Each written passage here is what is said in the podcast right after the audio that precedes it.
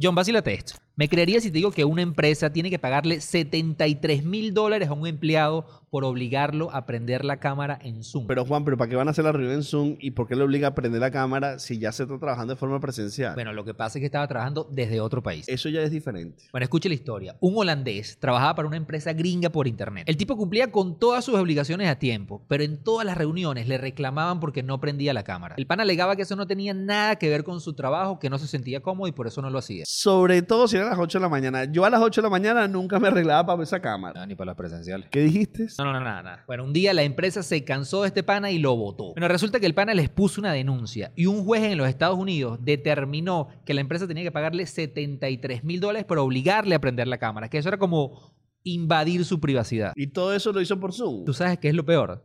Que mientras la juez estaba dando la sentencia, el pana prendió la cámara para que vieran su cara de satisfacción. No, vale, tremendo bicho, ¿vale?